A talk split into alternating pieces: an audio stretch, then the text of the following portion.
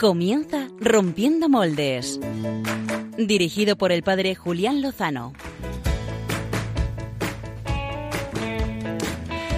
Muy buenas noches, aquí estamos comenzando mes, comenzando curso y con una alegría tremenda. Este curso nos vamos a salir, ¿eh?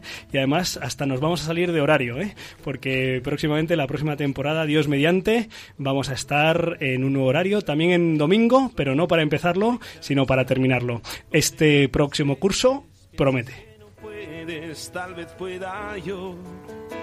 Déjame que sea yo tu fortaleza. En este mes recién comenzado os preguntábamos a comienzos de esta semana qué tema queríais que abordáramos hoy en Rompiendo Moldes. Preguntábamos cómo arrancar bien el mes de septiembre. No hay receta mejor que escuchar mucho Radio María, que escuchar Rompiendo Moldes y que escuchar la palabra del Señor. Así que ese tema no lo vamos a tocar. También está eh, en liza el tema del burkini, ¿eh? esta prenda que llevan las mujeres eh, musulmanas y que ha causado pues tanta polémica. vamos a respetar la libertad de cada persona para elegir su prenda. Otro tema es la cultura islámica, su falta de integración, también excesos pues extremistas, ¿no? Pero no vamos a tocar tampoco ese tema porque tampoco es el que habéis votado, queridos amigos.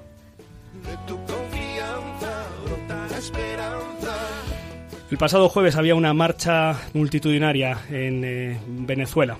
Eh, nos unimos a ellos y esperamos que puedan liberarse del yugo de la opresión injusta, eh, pero también era uno de los temas propuestos que tampoco ha sido elegido, quizá más adelante en otra ocasión.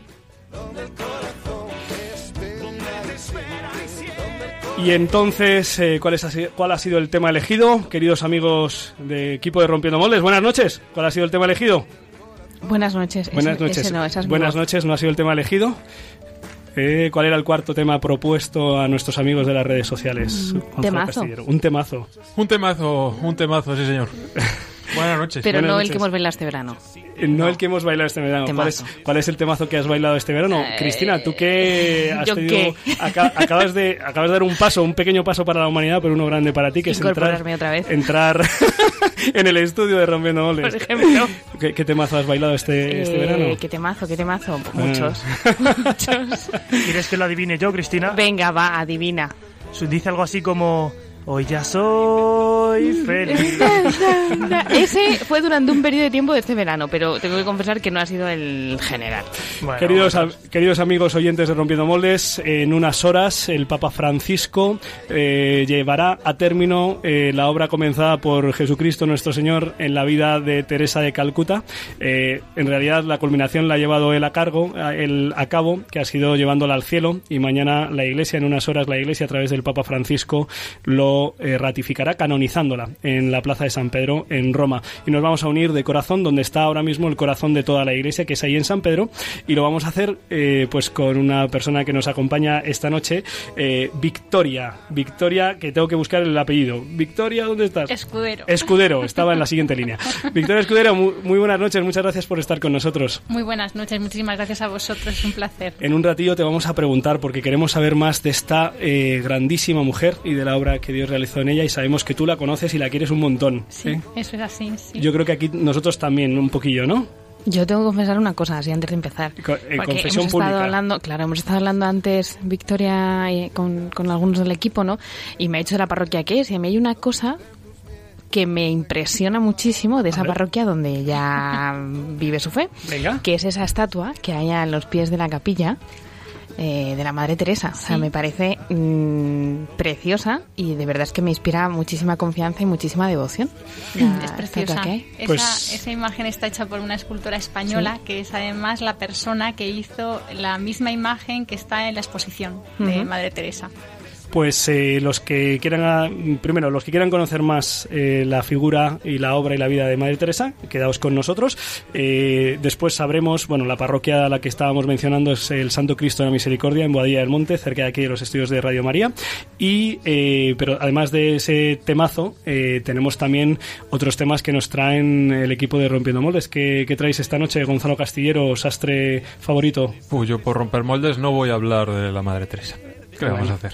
Vamos a hablar de otras cosas, unas recomendaciones, eh, unas lecturas recomendadas. lecturas recomendadas, muy bien. Eh, Álvaro, Yo hoy traigo lo que nos faltó la semana pasada. Es verdad, Álvaro González, eh, que además llevas eh, las manijas del programa, estás al control. Si ves que nos pasamos de tiempo, me cortas el micrófono antes que el cuello y damos paso a tu vale, Los fallos a ti entonces. Muy bien, eh, terminaremos el programa escuchando pues un poco la guinda de la figura de Madre Teresa. ¿Puede ser, Cristina Lozano? Puede ser. Vamos a, humanizarla o mm, no sé. Es que no me estaba yo haciendo el guion antes y decía ¿qué, palabra puedo encarnarla, no? Porque la vemos, pero bueno, contar cosas más cercanas de ella. Muy bien, pues eso es, ese es el programa que el plantel que les presentamos, queridos amigos. Quédense con nosotros los próximos 50 minutos de buena radio aquí en Radio María en Rompiendo Moldes. Eh, vamos a introducirnos en el tema de portada que es la figura, la obra de la Madre Teresa de Calcuta. Los que quieran compartir con nosotros a través de Twitter, que tuiten con el hashtag, un hashtag muy deseado por todos nosotros, Santa Teresa de Calcuta. Sin más, vamos al tema de portada.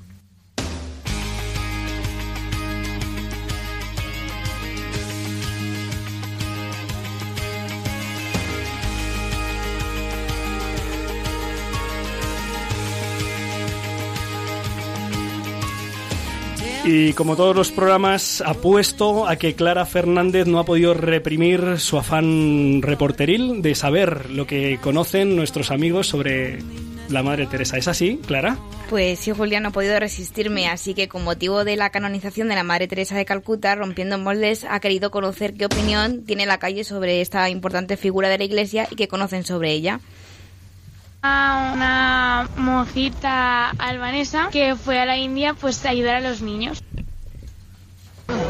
No sé, que estaba primeramente en una congregación dedicada a la enseñanza femenina y bueno, pues luego después, mm, por una llamada de Dios, mm, creó una nueva congregación para los marginados y para la gente de la calle que estaba en la India y eso es lo que, que sufrió bastante porque bueno pues fue muy atacada y La Madre Teresa fue una monja que vivió en Calcuta sobre todo, aunque nació en Europa del Este, en Albania, y estaba en una orden que dejó para fundar las misioneras de la caridad. Ahí se dedica a cuidar a enfermos y niños y lucha por la paz, lo que le lleva a ganar el premio Nobel. Lo que más sé es por una amiga mía que siempre me ha hablado sobre ella, porque se llama Teresa, ¿vale? entonces sus padres le llamaron así por Teresa de Calcuta. Entonces lo único, lo que más sé es que, bueno, en, general es que eh, es una monjita que empezó en otra orden y entonces eh, veía que necesitaba ayudar a los demás, entonces debe ser que algo así, no me acuerdo muy bien, ¿vale? Pero que mm, se fue a la India y entonces encontró a los pobres que estaban ahí medio muertos y que nadie les tocaba.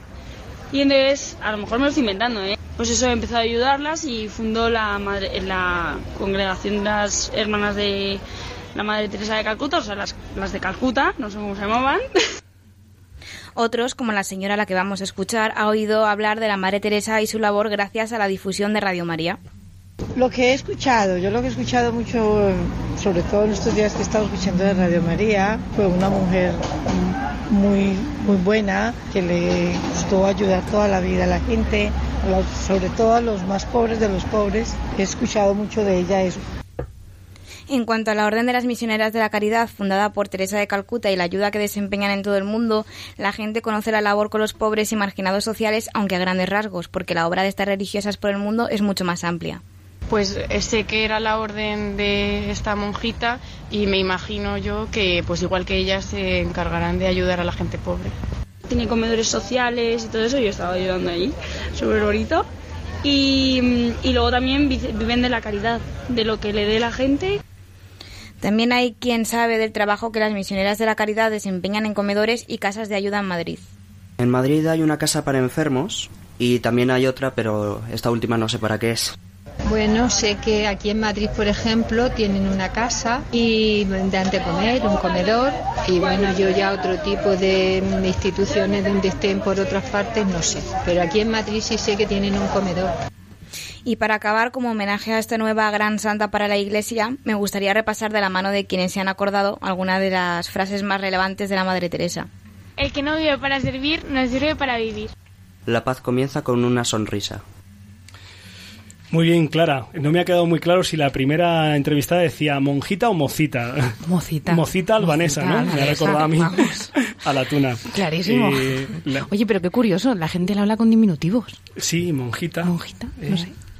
Pues Mocita, quien conoce mucho a esta Mocita, no, pero religiosa, eh, grande, eh, pequeña en tamaño, pero grande en humanidad, es eh, Victoria Escudero, que la saludábamos al comienzo del programa. Ella es farmacéutica, es esposa y es madre de dos tesoros.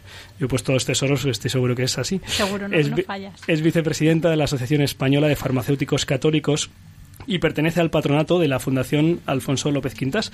Ya solo por esto merecería la pena tenerte entre nosotros y escucharte, pero lo cierto es que aquí no estás por todo eso, sino por tu amor y tu conocimiento a la beata, ya casi casi santa Teresa de Calcuta.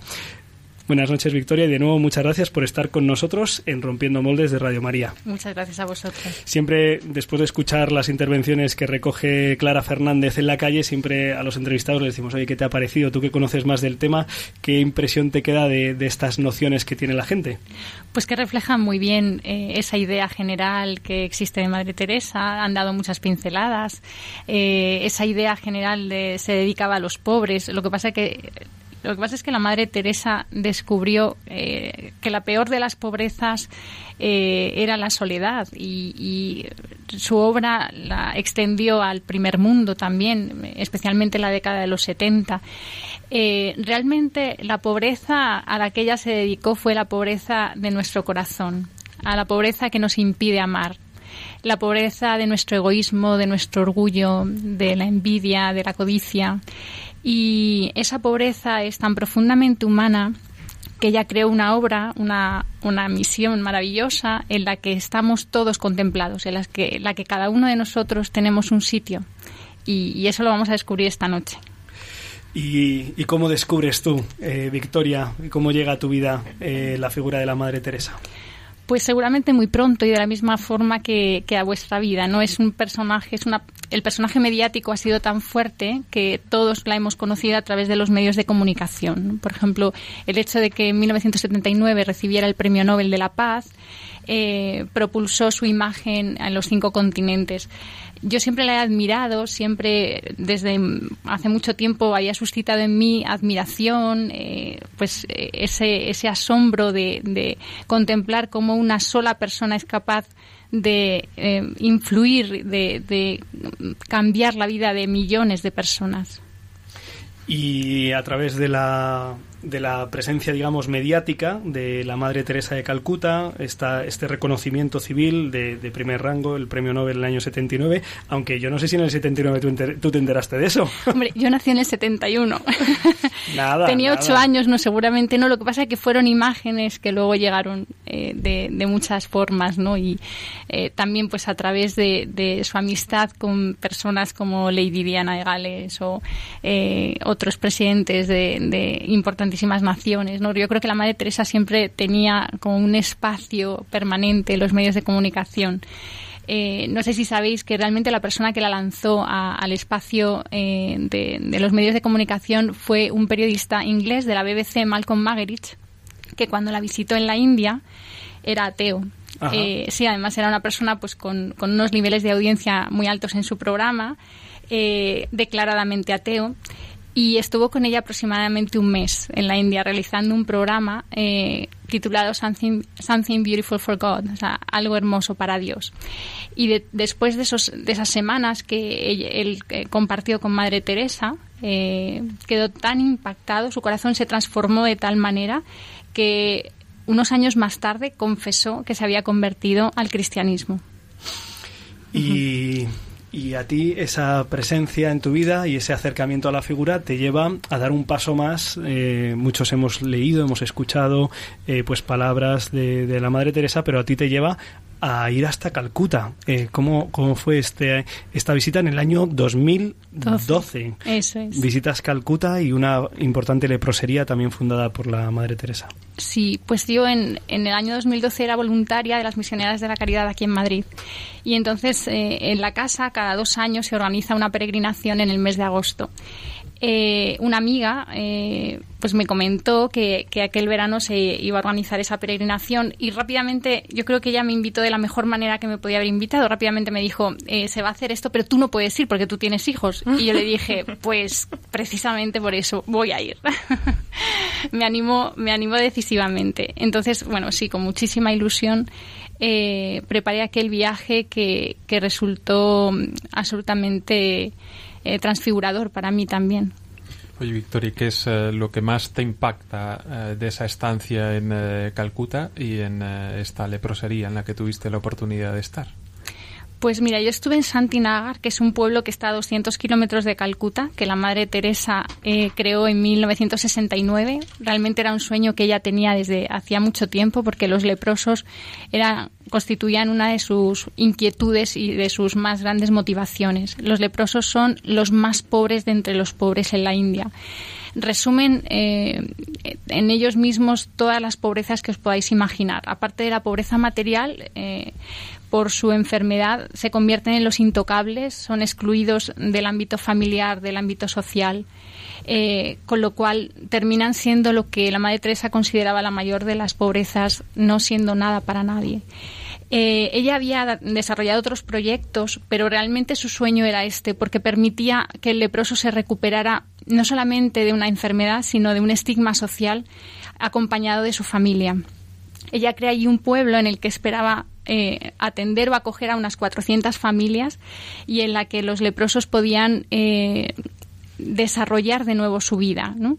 Eh, no solamente curarse, sino además abrazar de nuevo una, su profesión, vivir con su familia, pues todas las actividades de una familia normal.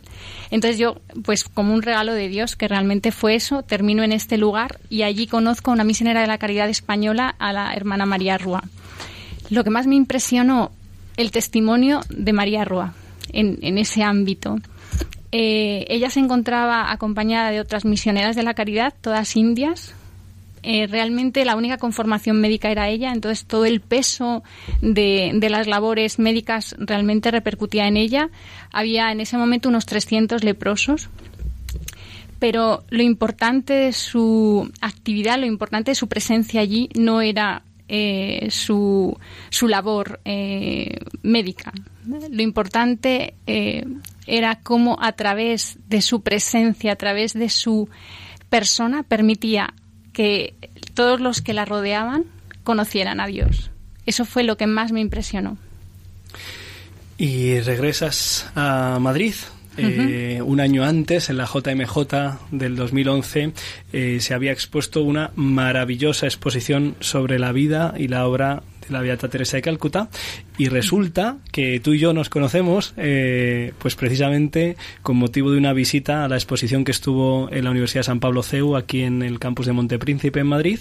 Y eres tú la guía y nos dejas al grupo de jóvenes eh, y a un servidor pues eh, pues prendados de esta figura cómo cómo fue esta esta oportunidad de, dar a conocer a través de la guía de esta exposición pues realmente fue todo muy providencial, porque si yo lo hubiera tenido que organizar, no lo habría organizado tan bien. Eh, pues a través de un grandísimo amigo, mi hermano, el padre Kiko Lerdo de Tejada, que es eh, el capellán de esta universidad, eh, él me propone eh, llevar la exposición a la universidad. Y entonces ahí empieza pues esa aventura de, de localizar la exposición, de llevarla a la universidad, eh, de convencer a, a, a, las personas responsables de ella que era el sitio idóneo, que no había, no había mejor sitio en la Tierra para, para tener la exposición. Y además, además Kiko, que es andaluz y tiene mucha gracia, sobrenatural y natural, diría, Quillo, vamos, ayudaría muchísimo. Pues sobre todo ayudo con un apoyo incondicional, con una fe en el proyecto absoluta. Y finalmente, pues la exposición vino. También es verdad que las responsables de la exposición son ángeles. Estaba Paloma Yadó en ese momento, Mercedes Suárez Guanes. Es una maravilla trabajar con ellas. Entonces así la exposición vino a la universidad. Claro, yo había llegado de Calcuta pues unos meses antes, un mes y medio antes, dos meses antes y lo tenía todo en el corazón. Tenías, tenías el conocimiento y tenías el, el fuego. Y de hecho, eh, por esta circunstancia, eh, pues eh, uno de los visitantes, después de escucharte explicar la exposición, te hace una propuesta, que es que pasar de la explicación hablada, de la palabra, al escrito. Efectivamente, pues fue Jorge Santana, que es el director y el editor de la revista Buena Nueva para la nueva evangelización, el que me propone escribir pues lo que él había recibido en esa visita, lo que yo le había explicado, en 12 artículos para su revista. Yo estoy impactada. Y no has contado casi nada, pero escucharte, pero resurgía en mi interior, ¿no? Eh, dices yo, pues una carrera, ¿no? Y cómo nos escuchan muchos eh, universitarios, ¿no? Es tiempo de comenzar eh, el periodo de, de, la universidad ahora. Eh, ¿cuál es tu encuentro de decir voy a ayudar, ¿no? Porque parece que estamos en la parroquia, pero llega a la universidad y como que nos deshacemos un poco, vamos, no es que nos deshacemos, nos desligamos, ¿no? Un poco más, pero ¿cuál es tu, tu unión, tu encuentro con, la, con el, el, grupo de las misioneras aquí en Madrid? Porque claro, Calcuta, pues es que pues, yo, yo recuerdo un amigo, ¿no? Que se fue, pues que fue un dinero y tal, pero ¿cómo nosotros podemos ayudar, ¿no? Porque esta misión está aquí. ¿Cómo podemos colaborar? Pues mira, lo más bonito, eh, Cristina, es que uno descubre que cuando piensa que va a ayudar, realmente el ayudado es, es, es uno mismo, ¿no? Eh, ayudar es muy difícil cuando uno se encuentra con las misioneras de la caridad que son un ejemplo del que uno empieza a aprender desde la misma, la primera palabra que, que, les escucha, que les escuchamos muy pocas, eso es verdad, son personas de silencio, son personas de, de ejemplo en la acción. Eh, entonces yo siempre digo que acercarse a una misionera de la caridad es comenzar un máster en, en, amor, ¿no? eh, en amor de Dios, en amor de Dios, porque no son una ONG, eh, aunque ha habido eh, pues muchas ONGs que, que, especialmente en la India, cuando el gobierno indio vio el desarrollo que, que, tenía la orden, pues eh, había organizaciones que, que se acercaban a ellas para aprender. Eh, realmente las misioneras de la caridad no son ningún no son ningún ejemplo organizativo como lo entendemos nosotros. Y sin embargo eh, su vida es tal testimonio de, de, la presencia de Dios del amor de Dios en el mundo que desde el instante primero que nos acerca a ellas lo que está haciendo es recibir recibir recibir recibir. Entonces eso es eso es muy bonito. Pues nada. Victoria y retomo con esos 12 capítulos que te pidieron que escribieras. El primero de ellos lo dedicaste a la infancia y a la familia. que recibió la Madre Teresa de su tierra albanesa y de su familia? Sí, pues fíjate, ella nace en Skopje, eh, que es la, eh, capital de Macedonia, que entonces pertenecía al Imperio Otomano. Y Skopje es un lugar eh, multirracial, multiétnico, donde ella desde niña se acostumbra a convivir con distintas, eh, con personas de distintas creencias, de distintas eh, clases sociales también. Es un lugar de muchísima riqueza en este sentido. Y yo creo que esto eh, quedó firmemente arraigado en ella, porque luego eh, la Madre Teresa fue un ejemplo reconocido de entendimiento eh, entre las culturas, entre las distintas religiones. Pero además de eso, ella nace en una familia muy concreta, donde hay una vivencia eh, de fe inmensa, sobre todo eh, guiada por la presencia de, por la figura de su madre, Drana. Son tres hermanos, ella es la menor de estos tres hermanos, y desde muy niños su madre les inculca el amor por los por lo más, por los más desfavorecidos, ¿no? El amor por los pobres. Ella les llega a decir no comáis un solo bocado sin compartirlo con los pobres. Y más allá incluso invita a los pobres a compartir la mesa de la familia. Con lo cual yo muchas veces digo que la primera misionera de la caridad fue la madre de Teresa de Calcuta. Victoria, luego dedicas un capítulo a su estancia en la Orden de Loreto. ¿Cómo resumirías esa primera vocación? Pues mira, esa primera vocación nace de una forma muy temprana en ella. A los 12 años ella ya experimenta lo que llamó la llamada, el deseo de viajar a los países en misión para dar a conocer a Cristo. Durante seis años, porque claro, tiene que alcanzar la mayoría de edad para poder ingresar en la orden, durante seis años ella está acariciando ese sueño eh, en oración eh, a los pies de la Virgen eh, negra de, de, la Virgen de Lednice, se llama, en la montaña negra de Skopje, Entonces, durante esos seis años, pues muy arropada por su parroquia, la parroquia del Sagrado Corazón de Skopje, que era un lugar eh, clave, que será un lugar clave en su, en su infancia, en su juventud, pues ella va eh, acariciando ese sueño, que luego se, se ve cumplido con 18 años cuando ingresa en la orden. Lo resumiría con sus propias palabras, ¿no? Ella dice, la orden es maravillosa, o sea, esto eh, nada más llegar, nada más llegar a ella, eh, que implica un traslado directamente ya a Irlanda, eh, despidiéndose definitivamente de su madre, además con plena conciencia por parte de las dos, saben que nunca más se volverán a ver, y así es. Eh, y, una vez en la orden ella lo expresa así, o sea, la orden es maravillosa, estoy tan contenta que no podría envidiar, a nadie porque he alcanzado la verdadera felicidad. realmente, aunque el sacrificio ha sido inmenso, lo que abraza es un sueño tan profundo, tan arraigado en ella, que es inmensamente feliz. Eh, Victoria, ¿cómo llega a la Madre Teresa esa vocación dentro de la vocación, esa llamada especial a la entrega de los más, más pobres? ¿Cómo es? Pues mira, ella llevaba prácticamente 20 años en la Orden de Loreto. Eh, había cumplido todas las etapas propias de una religiosa, pues el postulantado, el noviciado, los votos temporales, los votos perpetuos. Como era una persona de inmensa valía, rápidamente despertó el cariño y la admiración de sus alumnas, porque la Orden de Loreto se dedica eh, a la educación de, las niñas. Eh, eh, ella fue destinada a la India, cumpliendo también su sueño, fue destinada a Calcuta. y entonces en el Colegio de St. Mary's, en, el convento de Entali, desarrolla esta labor enseñando catecismo y geografía en las lenguas propias de la zona, en hindi y bengalí.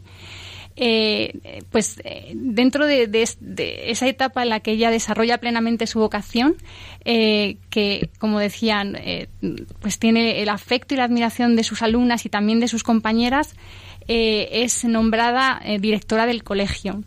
además de eso, esto, fijaos, no viene, no viene en muchos libros, pero en 1942, unos años después de realizar sus votos perpetuos, ella realiza un voto secreto, un voto íntimo, personal, eh, que consiste eh, en, bajo pena de pecado mortal, no negarle a Dios nunca nada. Yo creo que esa, ese voto expresa muy bien su deseo profundísimo de entregarse a la voluntad de Dios de forma incondicional y sin medida. Eh, es una especie de cheque en blanco que ella ofrece y que unos años más tarde eh, el Señor Dios eh, va a, convertir en, un, en, una misión muy concreta, la misión de las, de, las misioneras de la caridad, ¿no? La, creación de esta nueva orden.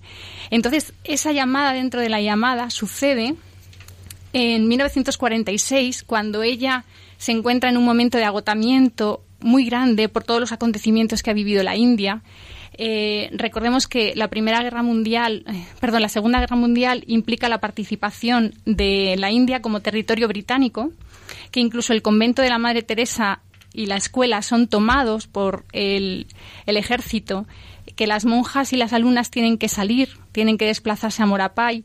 Eh, hasta finalizada la guerra no pueden volver al, colegio eh, además de la Segunda Guerra Mundial, la hambruna bengalí de 1943 había arrojado una cifra de dos millones de muertos de hambre.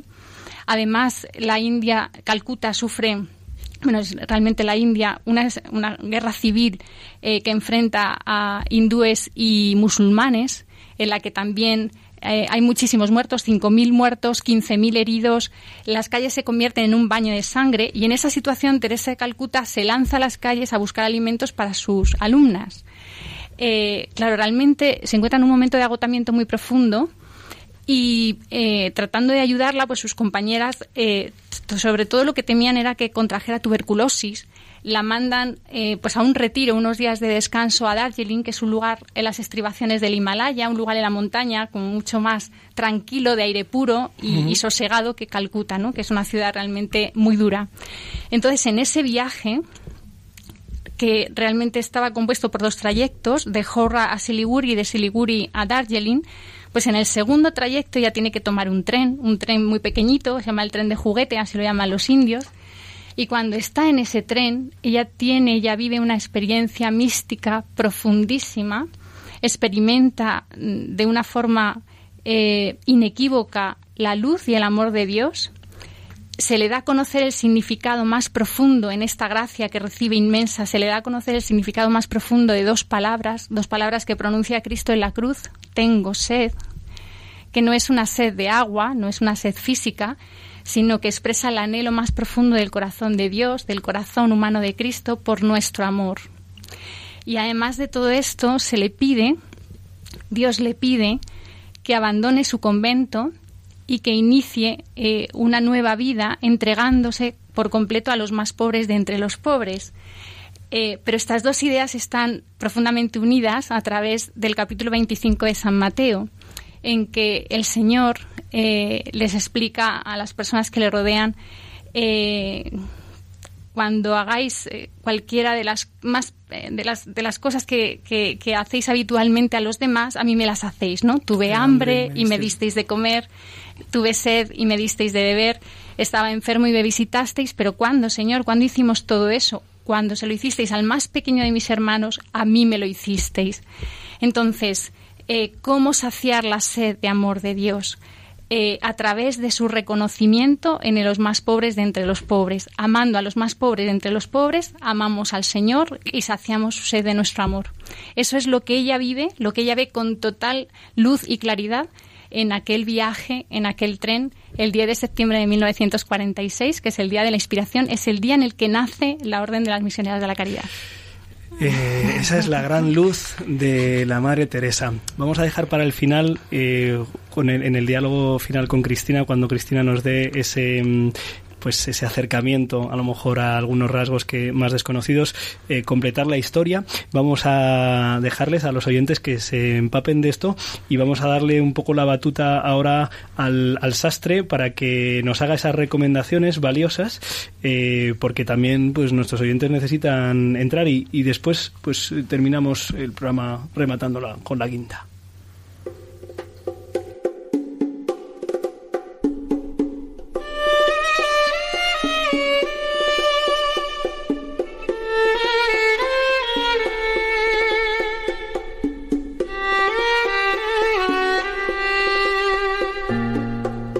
El cajón del sastre con Gonzalo Castillero. ¿Puedo empezar mi sección haciéndole una pregunta a Victoria? es tu sección, Gonzalo. Es que como vamos a hablar un poco de, lecturas eh, recomendadas, eh, yo quería eh, saber una cosa. ¿La Madre Teresa dejó algo escrito? ¿Existen enseñanzas por escrito? ¿Existen textos de, de la Madre Teresa? Sí, la Madre Teresa dejó mucho escrito. Mira, hubo un momento en que ella pidió que se destruyeran sus escritos. Afortunadamente eso no fue así. Cuando se inicia su causa de beatificación, eh, fijaos, es un momento, es un momento precioso porque todos conocemos a la Madre Teresa, todos hemos visto resplandecer su éxito, cómo su orden eh, en unos años se extendía por los cinco continentes. Cuando ella muere eh, hay más de 5.000 misioneras de la caridad, en más de 120 países, en 594 casas.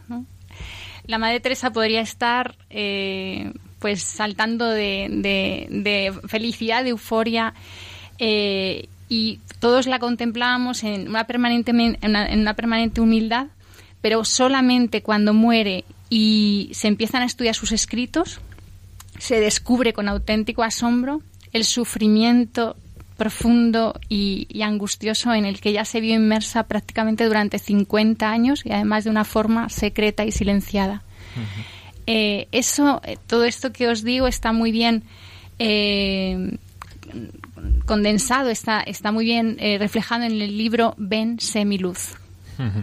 Pues que se lo anote todo el mundo, que se lo pillen y, lo lean con, con profundidad. No pues, es fino el libro, ¿eh? No infinito. Bueno, oye, pero hay tiempo. Avisa, avisa, avisa, porque no es una lectura. tiene enjundia. Después, después de la introducción que nos ha hecho Victoria, hay que ir a, hacerse. ¿Y tú, ¿Y tú qué nos vas a recomendar? Bueno, pues yo venía. Porque tú habrás leído algo. Traía algunos libros para recomendar. Este tipo de cosas, pues eh, conviene hacer eh, antes, de las vacaciones, ¿no? pero esto rompiendo molde. Por, lo de meter los libros en, en, la maleta. Pero yo es que esta sección la tenía preparada antes de las vacaciones y, nunca pude hacerla. Y digo, oye, ya que está hecha, vamos a aprovechar. ¿no? Uno viene un poco vago luego también de, las vacaciones. Pero es que el saber eh, no, ocupa, lugar. Lo que ocupa lugar son los libros. Ay, los libros. Esos curiosos objetos que no solo sirven para calzar mesas, ¿verdad, Álvaro? Verdad, verdad. Yo no calzo mesas. Estos jóvenes miran extrañados porque ellos ya pocos libros tienen. Ellos son más de los libros electrónicos. Se pierden el tacto de las páginas de papel, el peso de un buen tocho, ¿verdad, Cristina? El aroma de la tinta impresa. ¡Qué maravilla! En fin, los que ya estén aburridos de escuchar nuestro programa pueden ponerse a leer, pero háganlo con alguno de los libros de los que vamos a hablar a continuación. ¿Vosotros qué es lo que habéis leído este verano? Bueno, señor, este señor, señor del mundo, señor del mundo. Señor del mundo. Muy bien, Julián. Una novela del siglo XX, principios del XX. Buena recomendación del Papa, ¿verdad? Sí, una gran recomendación del Papa. Yo, es que va a sonar muy clásico, pero claro, con lo de la carrera y demás, estoy ahí me ha costado, me ha costado, porque lo tengo que leer en medieval, el libro de Buen Amor. Bueno, no está mal. pero Ahí, está. Clara Fernández. Eh, a ver, eh, no soy de leer mucho, pero em, eh, he, empezado, he, empezado, a leer El arte de ser feliz. El arte de ser feliz. Sí. Hay que conseguirlo, claro. A Victoria le preguntamos, vamos a preguntarle a Victoria también. Fenomenal. Pues mira, yo he leído un libro que me ha encantado sobre la espiritualidad de Teresa de Lisieux, basado en unos ejercicios espirituales que el padre Jacques Philippe dio en Pozuelo en el año 2010 y el título te lo digo en un minuto, porque sí, son realmente como unos ejercicios espirituales, la confianza en Dios. El título es la confianza en Dios. Son unos ejercicios espirituales que se transcribieron eh, y son... el libro es una maravilla, a mí me ha, me ha encantado. Fenomenal.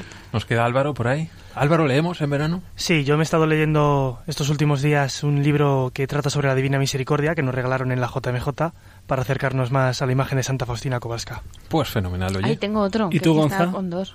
Vamos a escuchar. Pero es que este, es que es muy bueno, el despertar de la señorita Prim. Bueno, Ah, vale. que viene. No, no, no, no, lo había leído. Bueno, pues eh, ahora, hablamos de él, ahora, hablamos de él, eh, que me viene, me viene muy bien que, que, ya lo saques a colación.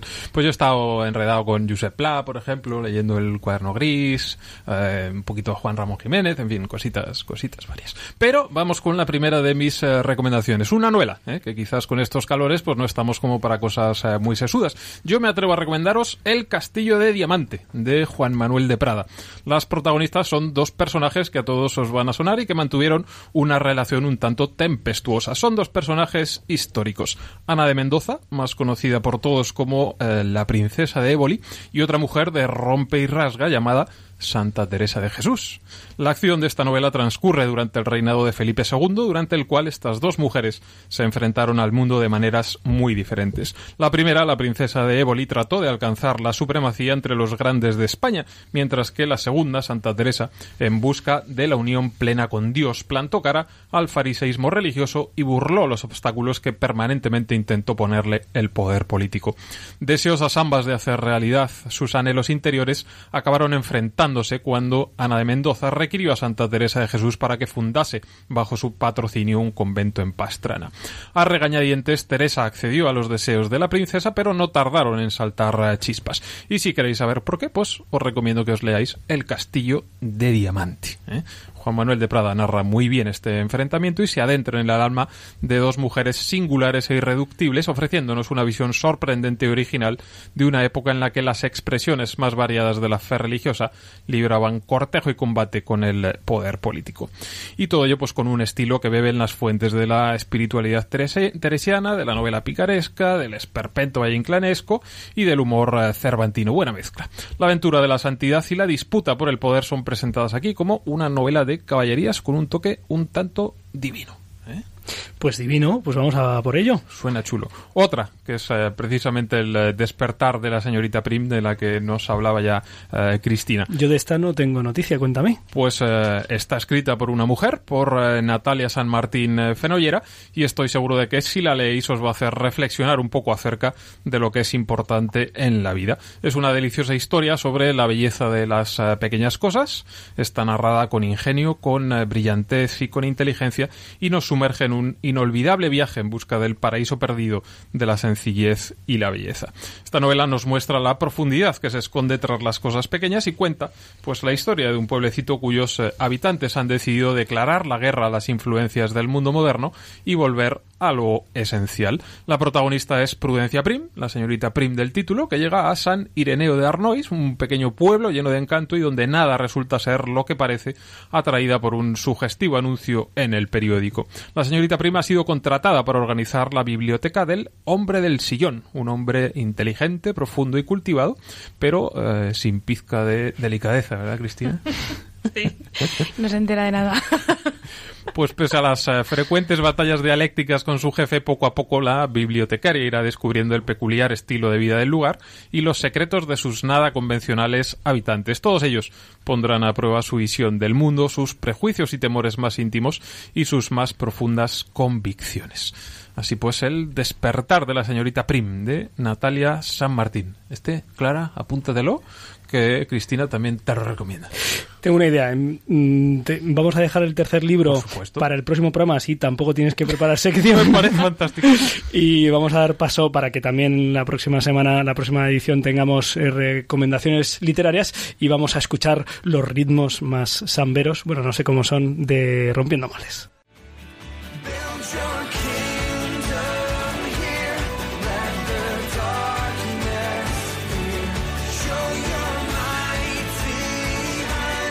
Biorritmos con Josué Villalón y Álvaro González. Bueno, bueno, bueno, aquí llegan ya los biorritmos después de dos meses ausentes. Exagerado. ¿Dónde está, ¿Dónde está Josu? ¿Dónde lo has dejado? Pues la verdad es que no lo sé, no me ha dado señales de vida en, en toda la semana, le he hecho un poquito de menos. ¿En serio? Estará con Juan Pablo abducido y con su esposa Isabel.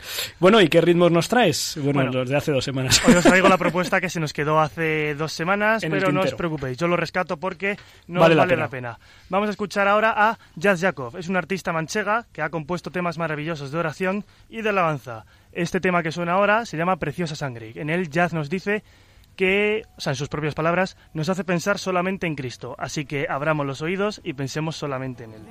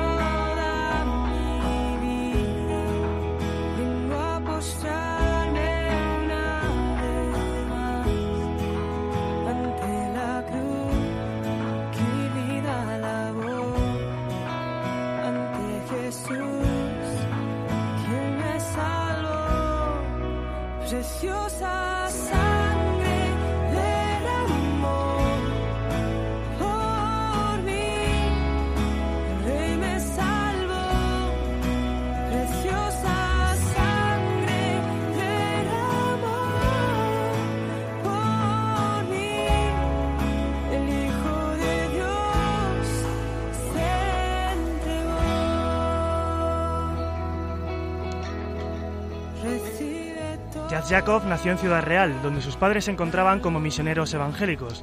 A los tres años marchó con ellos a Madrid, donde iban a comenzar una nueva comunidad, Amistad Cristiana, en la que Jazz crecería y se formaría como cristiana.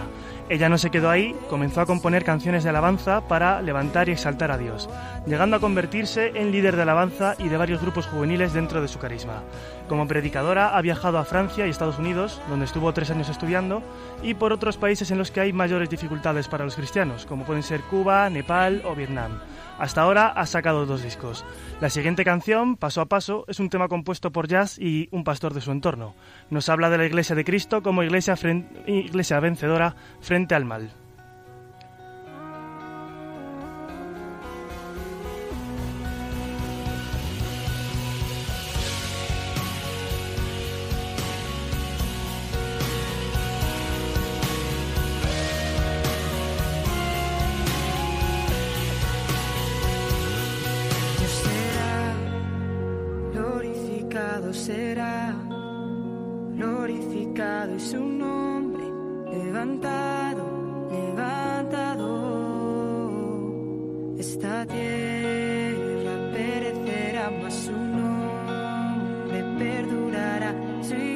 paseaban.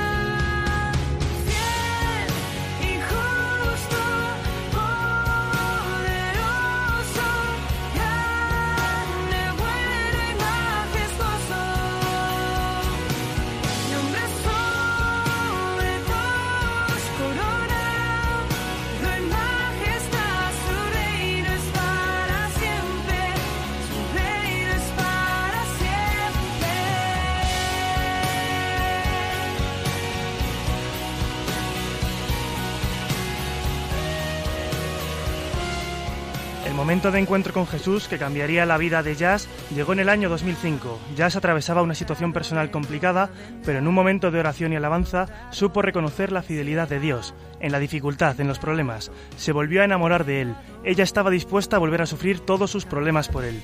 Con esa oración, Dios le inspiraría su canción más popular, con la que ponemos el broche a los biorritmos de hoy. Ahora os compartimos en Twitter eh, las canciones completas para poder disfrutarlas. Como esta canción eh, de la hermana de Jav Jakov, nuestra hermana, se llama eh, Perfume a tus pies.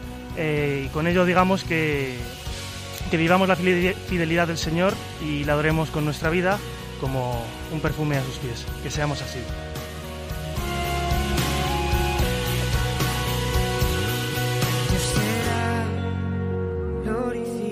Será glorificado y su nombre levantado.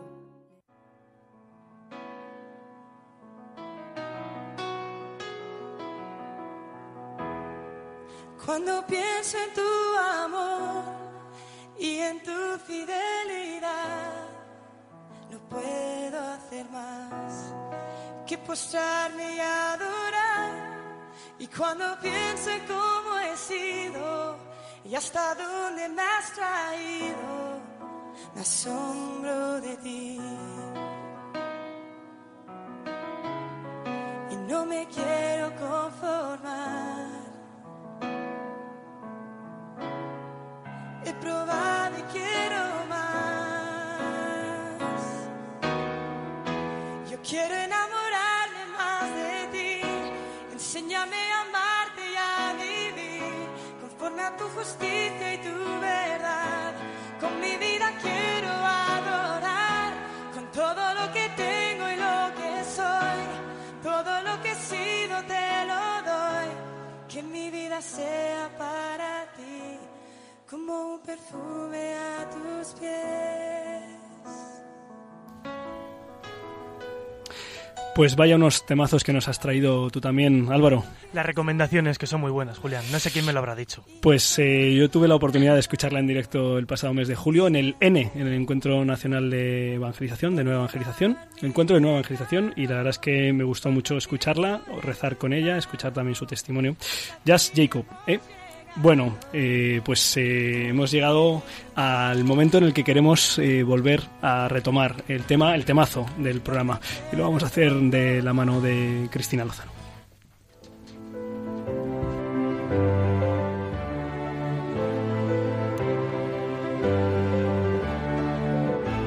El sonido de la semana.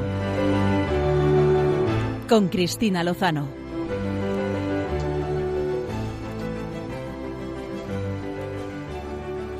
Vamos ya, ¿no? Porque ya, ya casi cerca de la una, entonces ya tengo que darle caña, que si no, no entro y me caigo... Mm, Dale duro. Vamos, que me caigo, no, que, no salga de mi sección. Hombre, bueno, que, que claro, es que como esta semana iba yo a no acabar con la Madre Teresa. Y yo, un truco. Cuando yo di clase a los chicos, claro, les hablo de literatura y tal, como hay veces que no aparece el autor en, la cara del autor, entonces les pongo, les proyecto una imagen del autor. A ser posible, no la típica de la que está posando, sino busco así alguna distinta. Entonces, ¿qué podía hacer yo para traer a la Madre Teresa hoy aquí? La foto no, porque esto es radio y no se veía. ¿Qué he hecho? Un sonido. Así que Álvaro, dale. I do it for Jesus. He is my all. If he is my all, then I must be able to talk to people of the person I love. Because I love him, I am here today. I do it for Jesus, for the greater glory of God and the good of people. Joy. That is the mystery of love. if you are in love, then you are full of joy.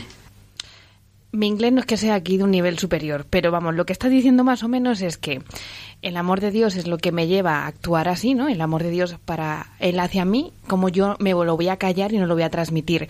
Y la alegría, la alegría del Evangelio es la que yo tengo que dar y la que tengo que extender por el mundo y es lo que me lleva pues a actuar eh, así, ¿no? Este era las palabras con las que Madre Teresa hace unos años, algunos bastantes, eh, transmitían ese inglés que había tenido que aprender, también un poco rudimentario, ¿no? En la India, bueno, tenemos aquí a Victoria que nos puede decir perfectísimamente todo esto que yo voy a, aquí a dar, solamente dar pinceladas.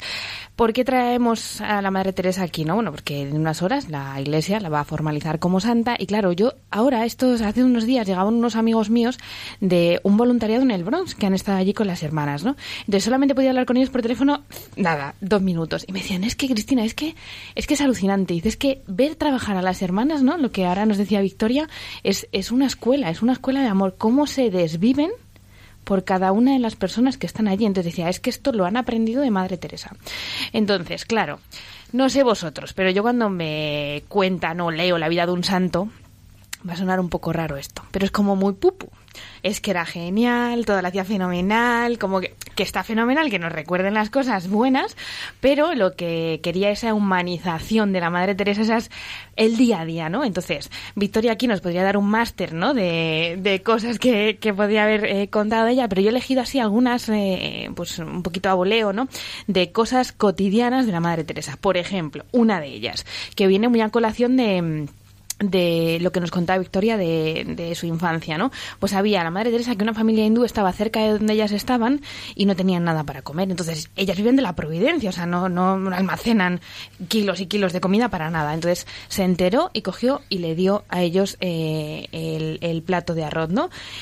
¿Qué pasa? Cuando regresa le preguntan, ¿qué has hecho? O sea, que las hermanas le dicen, pero, pero sí que era nuestro plato de arroz, ¿no? Que está fenomenal, que lo compartimos con los pobres que están aquí, pero es que estos eran hindúes, están fuera. Y dice, bueno, es que si, si ellos no tienen hambre, yo les tengo que dar mi parte, ¿no? Porque era el, el darle vosotros de comer, ¿no? Que decía, que recordaba esa inspiración de, de Mateo, en el Evangelio de Mateo 25 ejemplo que está muy relacionado con lo que su madre, ¿no? La primera, podríamos decir, misionera de la caridad, Victoria nos contaba que les había inculcado. Otra, una pasajera de lujo. Y es que Madre Teresa eh, tenía, por así decirlo, el privilegio de tener como el transporte en la India, ¿no? Le tenían como, bueno, pues la dejaban pasar, ¿no? Sin tener que abonar ninguna, ninguna precio por ningún título de transporte, ¿no? Entonces ella siempre, casi siempre solía viajar con una Virgen de Fátima, una Virgen de Fátima grande, o sea, imagínate la Madre Teresa que no era muy alta, con una Virgen al lado agarrada. Casi de su Entonces, tamaño. ¿no? Casi, pues igual. Entonces, la Madre Teresa sentaba en un asiento y la Virgen en otro. Y llega un revisor, aquí un poco le dice que dónde están los los billetes, ¿no? Y le dice, no, mire, es que yo tengo, tengo la posibilidad de viajar gratis, y ya, pero bueno, y, y dice, dice, pero el billete de la Virgen que está aquí, la estatua aquí, pues tienen que pagarlo, ¿no?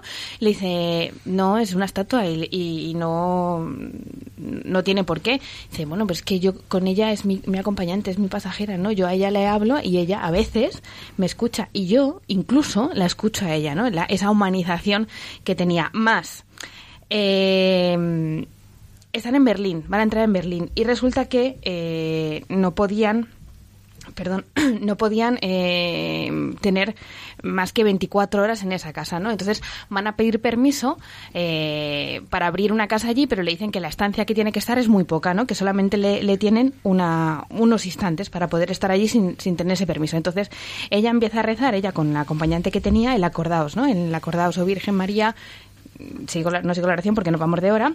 Entonces, cuando llevaban ocho ya, así, de repente, le, con, le, suena el teléfono y concedido el visado para que estuvieran ahí el tiempo necesario para poder abrir la casa. Otra, la última, Julián, no me mires así que ya, que ya me voy. Dice, las novenas normalmente, ¿cuántos Ave Marías tienen? O sea, ¿cuántos eh, se repiten? Perdón. perdón la novena... Nueve días, pero el contenido, vale. el contenido es variado. ¿Qué, vale, ¿qué, pues, no, ¿Qué, novena se inventó? Pues ella, en vez de hacer nueve, hacía diez, porque como ya sabía que, te que tenía línea directa, ¿no? Entonces, es de broma, ¿no? Pero siempre hacía un día de acción de gracias por esa gracia que no sabía si se le iba a dar como ella quería o como el Señor quería. Hay muchas más, pero ya me tengo que callar.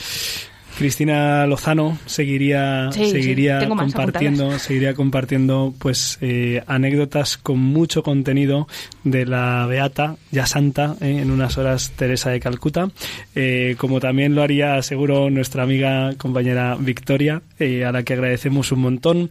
Después de esa gran luz a la que pues hacía mención al final de nuestra entrevista llegó esa gran oscuridad pues que, que respondías a la pregunta de Gonzalo sobre, sobre pues qué libro leer, ven semiluz, esa frase portentosa de la Madre Teresa de Calcuta. Si algún día llego a ser santa, seré eh, santa de la oscuridad, porque ella anduvo en fe eh, y mañana eh, la Iglesia reconocerá ese portentosa, esa portentosa vida, ese ejemplo de fe para toda la humanidad. Muchísimas gracias, Victoria, por habernos acompañado esta noche aquí en Rompiendo Moldes de, de Radio María. Y muchas gracias a, todo el equipo eh, de Rompiendo Moldes que ha hecho posible este programa. ¿No sé, ¿Quieres decir una última palabra, Victoria? Daros las, daros las gracias eh, y recomendar un libro sobre Teresa, sobre la Madre Teresa, que creo que puede llegar al corazón de muchos. El fuego secreto de Madre Teresa, de Joseph Langford. El fuego secreto de Madre Teresa. Yo no sé si es su, si es el sacerdote encargado del proceso de canonización. No. Es, es un sacerdote muy muy eh, Cercano. muy cercano a ella, efectivamente, que además pertenece a su obra, pertenece a, la, a la misión de Madre Teresa eh, y que la, que la conoció muy bien. Pues esa es nuestra última recomendación, o penúltima. La última es que sigan en Radio María, escuchando Clásica en Radio María. Muchísimas gracias. Álvaro González en el control, Cristina Lozano, Gonzalo Castillero y Clara Fernández. Saludos a nuestros compañeros que no han podido estar hoy con nosotros. Termino diciendo que mi vocación, el- la primera vez que se me pasó por la cabeza fue en la Casa de las Misioneras de la Caridad. Así que seguro que lo mejor con el Señor está por venir, que es lo que siempre termino diciendo. Muchas gracias. eh, un abrazo de todos los amigos de Rompiendo Moldes. Hasta dentro de dos semanas. Han escuchado en Radio María Rompiendo Moldes, un programa dirigido por el padre Julián Lozano. Donde estén tus sueños, donde tus anhelos se ponen al sol. Déjame estar donde tantas veces piensas que no.